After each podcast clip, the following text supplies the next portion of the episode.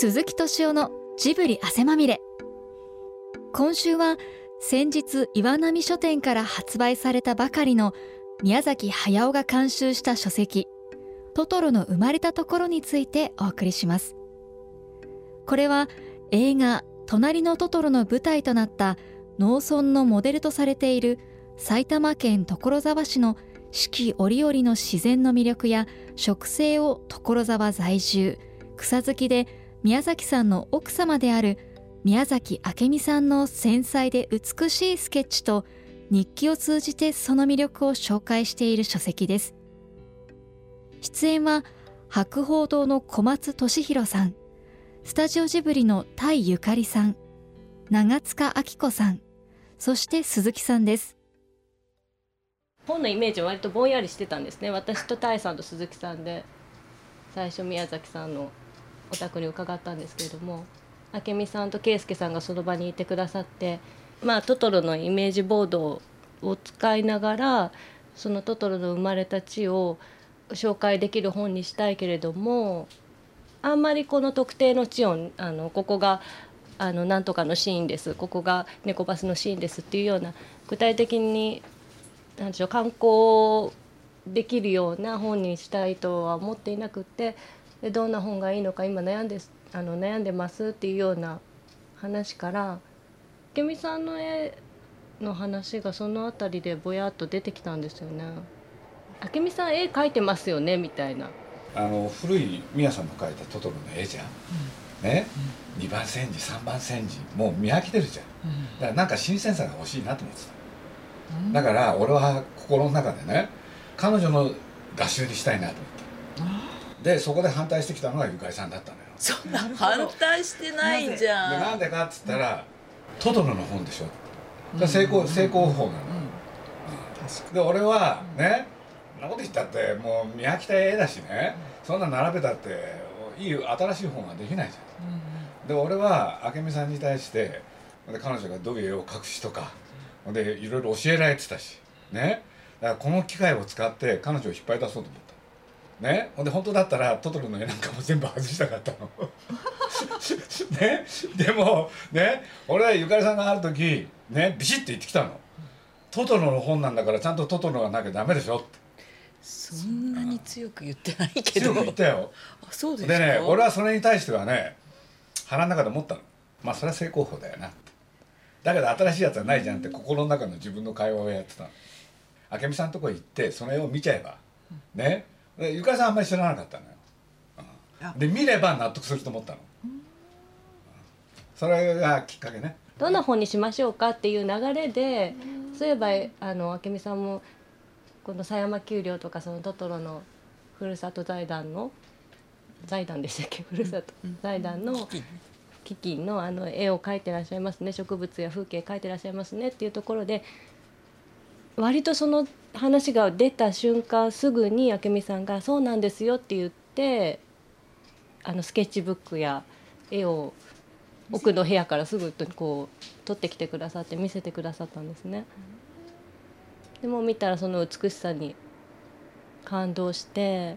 とても素人とは思えないよね。やっぱりその植物が好きじゃないとまずああいう題材を選ばないと思うのよね。雑草に近いよねだってなんかこうなんとかの花とか多くの人が分かる花じゃないからその植物に目がいかない人は全く気が付かない。だけどここにあるその花をよく見たらあこんなに世界として美しいっていうのが伝わるような絵だった。彼女の絵ってね観察があるのよ、うん、全て。そうするとね子供たちのね成長記録それを絵にしてたじゃん、うん、でそれは五郎と圭介っていう本作ったんだけどね。まあ俺もねあの多少ながらね絵の描く真似事するじゃん。あの画集見た時本当にびっくりしたのよ。というのは観察力がないとあれ描けないの、リアルなのよ。これで宮さんとのね絵の大きな差があるわけ。宮さんは丸めてあるわけ。でどういうことかって言ったら宮さんの描く絵はリアルじゃないの漫画なのよで俺も自分が描くのは漫画だからね観察して絵を描くっていうのはねデッサン力がつくつくわけよ。そうそのデッサン力ってのはすごいわけよ。そう多少そのことがあるでしょ？で俺はまあなんて言ったらいいかな興味あったわけ。でなんでかっていうともともと彼女の先生は森保さんっていうね東映動画の初期まあいろんな人に影響を与えた人。でこの方からねこの方の自伝を俺は自分がやってた雑誌アニメージュの中でその、えー、自伝を書いてもらったことがあったんで。でその時に明美さんのことを森さんはすごい可愛がってたから簡単に言うとね。でなんで可愛がってたかって言ったら人柄もさることながらその絵だよね。俺でなんと一つはね彼女がねすごい絵が上手。でなんて言ったってねあの結婚式だかなんだかで森さんは公的なところで喋ってるんですよ。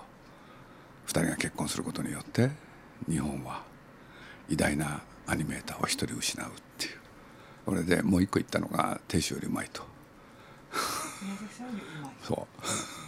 俺でねまあ実を言うと宮さん特集っていうのをやった時にね雑誌の中で森さんのコメントはねすごいコメントなんですよ。これ公的なところへ出したもんだからね俺も言っちゃうとね宮崎駿の書く人間はね冷たいと。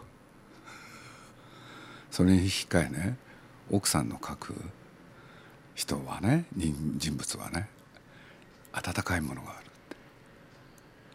ってすごいコメントなのよ。でこれね実を言うとそのまま乗っちゃってんだよね。そうなの？そう。だって怖い人だったから森さんって、はい、実を言うと森さんって人あの絵がうまいだけじゃなくて人柄もいい人で。でいろんなねファンが多かったわけ、そしたらそれは興味持たざるを得ないじゃん、だから俺は森さんから明美さんのことをそうやって随分聞いてて。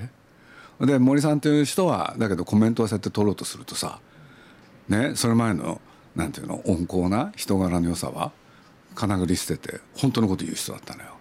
怖い人だったの、うん、カリオストロの城見たってね人間の描き方が冷たいって言っちゃう人だから、うん、だからそういうことで俺はちょっとねみんなと違ってたのはまああっちゃんともゆくらさんとも違ってたのは明美さんというのはどういう人なのかっていうのを教えられてたから、うん、それがポイントにあったのよ。だから俺がね実を言うと彼女の絵でやろうって言った時にねゆかりさんは正確な言い方するとねあの本当にいいのって言い出したの。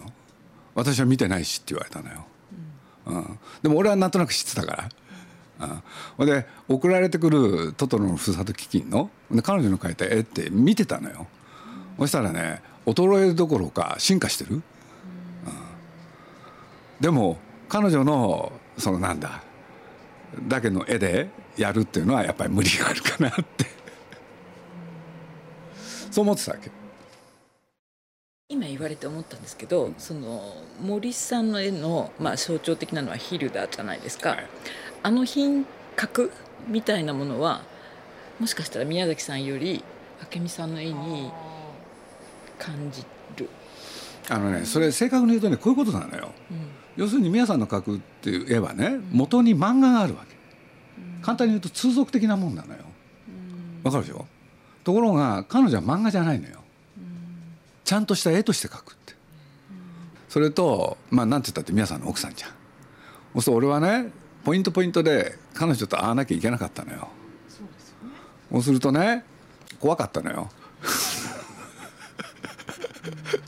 ね。まあご本人に本当は今日もねこのラジオに出てもらいたかったけれどなかなかそれが難しくて。ね。まあ絶対簡単には出るような人じゃないから。ね。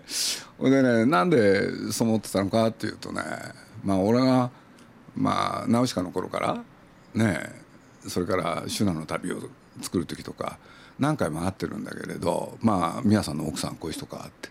ほんで俺は森さんから聞いてたからしかしこの人はこうだったんだなって思ってるじゃん。そしたらある日ねお電話をいただいたんですよ。ちょうどね「紅の豚」終わった頃。ほいで電話かかってきてね「鈴木さんと会いたい」と「はい」っつって。で2人で会ったんですよ、喫茶店で。当時ジブリが吉祥寺にあって。これでねまああの喫茶店で会うじゃない。でまあお茶頼むじゃない。ほんでまあね呼び出されたわけだからなんか話はあるかなと。思うでしょ？そしたらね前置きないんですよあの人。いきなりでしたよ。いまだに忘れない。宮崎を返してください。もう十分でしょ。う怖かったんですよ。返答できないんだよ。いくら頭で考えてもねいい返事はないのよ。で喋ってる間にねまあでもなんか喋んなきゃいけないじゃん。で俺もねまあ彼女がナウシカをやった。それからラピュタをやった。でトトロを作って。それで魔女の宅急便。そして今の何？紅の豚を作ったじゃないかと。でもこんだけやればねまあ普通で言えばもう人のね何倍も仕事をしてるってことになると。だから私に返せっていうことなんだと。それで俺がねまあ言うなんか苦し紛れになんか言うじゃない。でついこんなこと言っちゃったわけよ。これいまだにね悔いてんだけれど。まあしかし魔女の宅急便なんかもねあれは本当は他の人がやる予定だったんだけれどまあ皆さんがなかなかそういうわけにもいかなくて自分でやると言い出した。まあそういうことがいろいろ重なってそうなったんですよね。って言ったらねこれも忘れないんですよ。間髪入れず言われたんですよ。嘘ですって。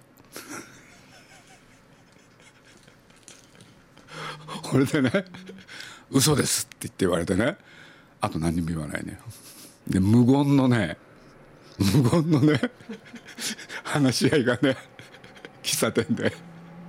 でお互いねあとはお茶飲んでるだけなの。立ち上がったんですよ。ね。あの、まあ、1時間ぐらい経ったところで。で立ち上がる寸前に「宮崎のことよろしくお願いします」で帰ってったの。どうして彼女がそういうね心境の変化が起きたのか俺は分からなかった。ただ俺は喋んなかったんですよ。そのさっきのね魔女の宅急便のこと以外。だって喋れないよねそんなこと言われたら。みたいなことで森さんの話でしょ？それから今の直接会ってそうやって言われたこと？それからねその今の今の雑草に関してはトトロ通信でさもう毎回見てるわけじゃん。これは見たいよね。それからさっきのさあの五郎と圭介あれなんかもねあのやろうってことになったじゃない。で絵見た時やっぱり本当びっくりしたんですよ俺繰り返すけれど。うん、でね絵ってねまあいろいろ描き方あるんだけどねちゃんとした絵を描く時って一番必要なものは何かって言ったら小松君を前にして言うのもなんですがデッサンだよね、うん、そうですねデッサン力があればねちゃんとした絵って描けるんですよ。でもそれがないとねちゃんとした絵って描けないのよ、うん、それって鍛えるもんなの。もともとの才能じゃないんですよ。そこれってね人間であろうが動物であろうが動植物であろうがデッサン力っていうのは必要なんですよ。わかるでしょ、うん、で俺もね多少少し書くじゃん。それがないわけよ。自分で言うのもなんですが。漫画は描けるの。想像力で埋めちゃえばいいんだもんね。小松君どうですか？いやその通りですね。想像で埋める絵はね簡単なの。そこでね通俗的かそうじゃないかの分かれ目があるの。で明らかに彼女はそういう絵を描いてる人なんですよ。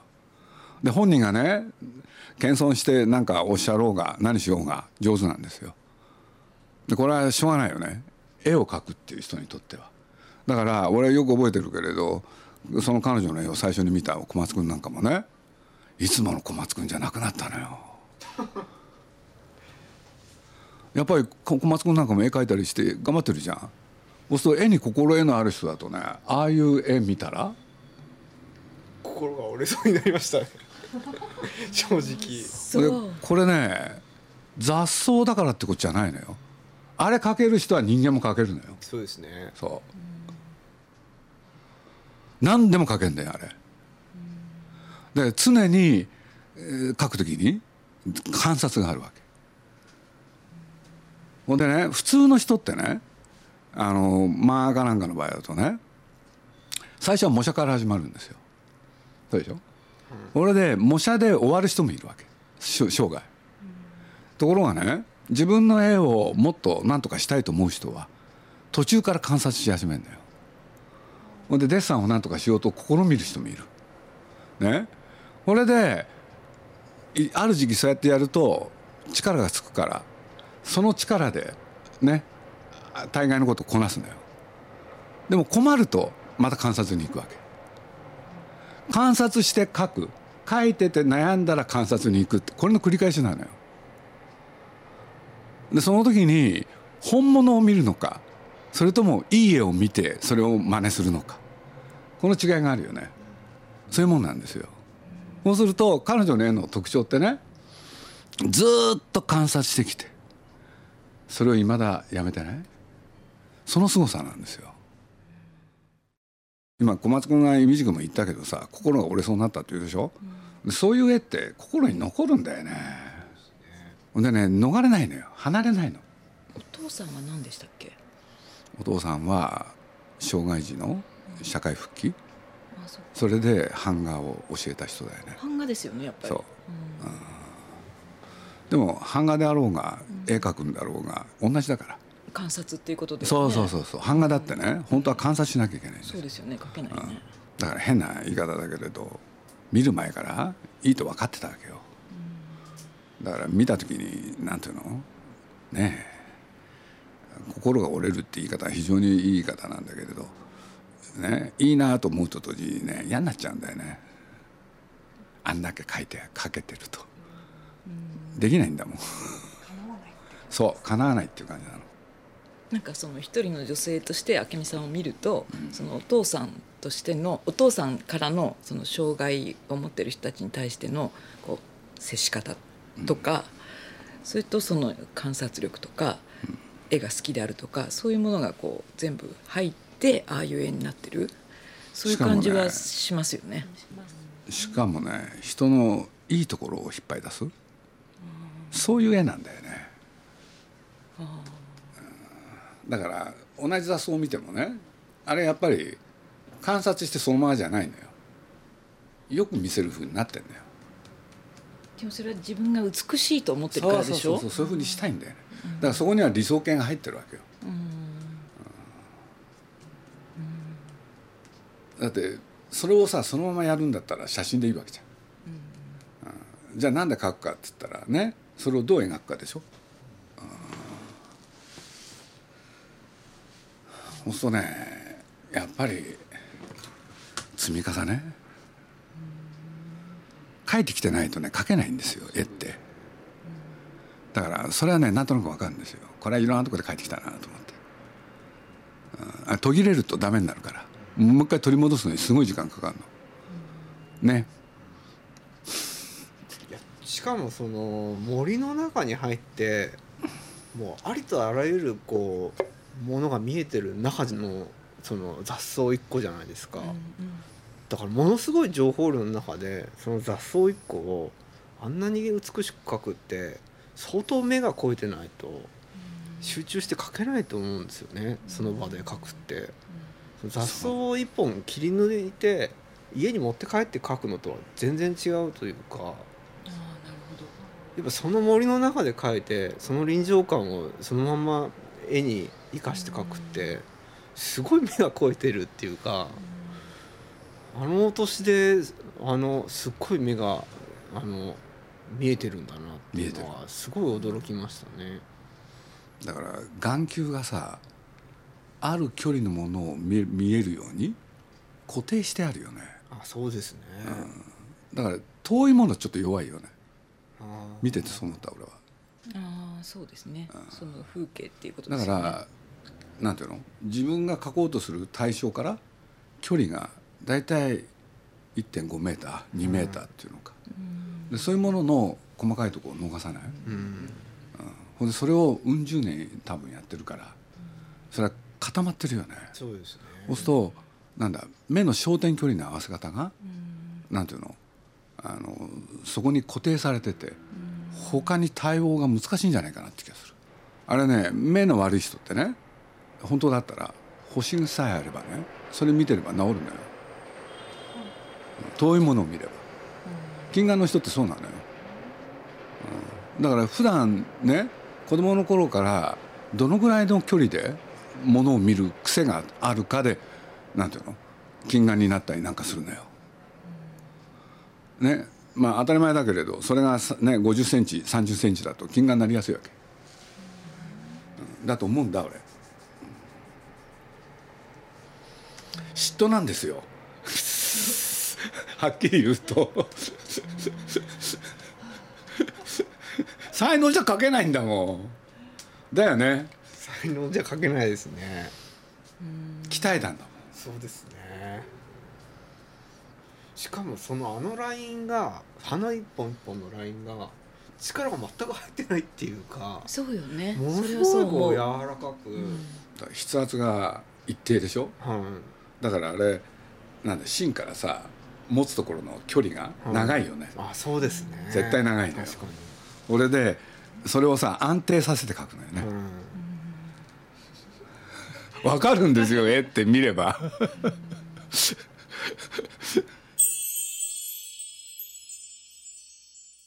だからね宮崎家って面白いよね、何が面白いかっつったらやっぱり4人がね両親がいてそれで子供が2人いる。4人とも絵を描く、うん。で品がよく言えばねそれぞれに特徴があるんだけどね、まあ露骨に言うとね、まあ、一番前にやっぱ岡さんで2番は圭佑君かな。ちょっとそこら辺俺もそんなに見てないからあれだけど。皆さん3番かなっていうね。これ露骨に言っちゃうけれど露骨に言っちゃうけれどやっぱり五郎君がね本人も認めてたけど僕が一番下手でしたって言うんだけれど。ほでね五郎君の絵って見てて最近面白いんだけどね。今やってるやつなんか見て思ったんだけれど今回ね割り切ったんだよね。ほんで漫画で描いたわけ。そうまいのよ。あそうなんですか。そうするとねリアルを入れてる時にはねやっぱりそのデッサンの積み重ねがないからあんまりうまくいってなかったのよ。でも今回もう漫画と割り切った途端でなんか肩の力が抜けて本当にで本人はね「ゴル君うまくなったじゃん」っつったら「ずっと毎日描いてりゃなりますよ」って。とはいえなのよ。あれ覚えるんだよね絵って。その漫画の方は走る時は足をこうやって描くとかね。飛ぶ時はね手をどこに置いて足をどこの位置に置くかとか。であれなんとなく書くんじゃなくてそういうのをね情報として仕入れてで練習して自分でねパターンを作るわけ。そうすればある程度描けるから。でもそういう用意のない絵っていうの？彼女は。だから俺はね最初ちょっと強引さがあったんだよね今回。明美さんの絵で行こうって言った時、だからゆゆかりさんがね反対した時はねまあ痛いとこ疲れたなと思ったの。それはトトロの本なんだもん。オーソドックスに考えただけだかそう。らね成功法じゃないからなのよ、うん、そっちはそう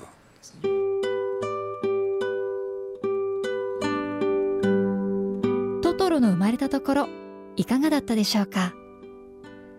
この書籍には宮崎駿監督が所沢の地を歩く中で思い描いたトトロの世界をそのまま映し出したイメージボードや所沢への今の思いを語ったインタビュー。そしてトトロの生まれたところマップも収録されています。ぜひ一度手に取ってご覧ください。来週もこの続きをお送りします。お楽しみに。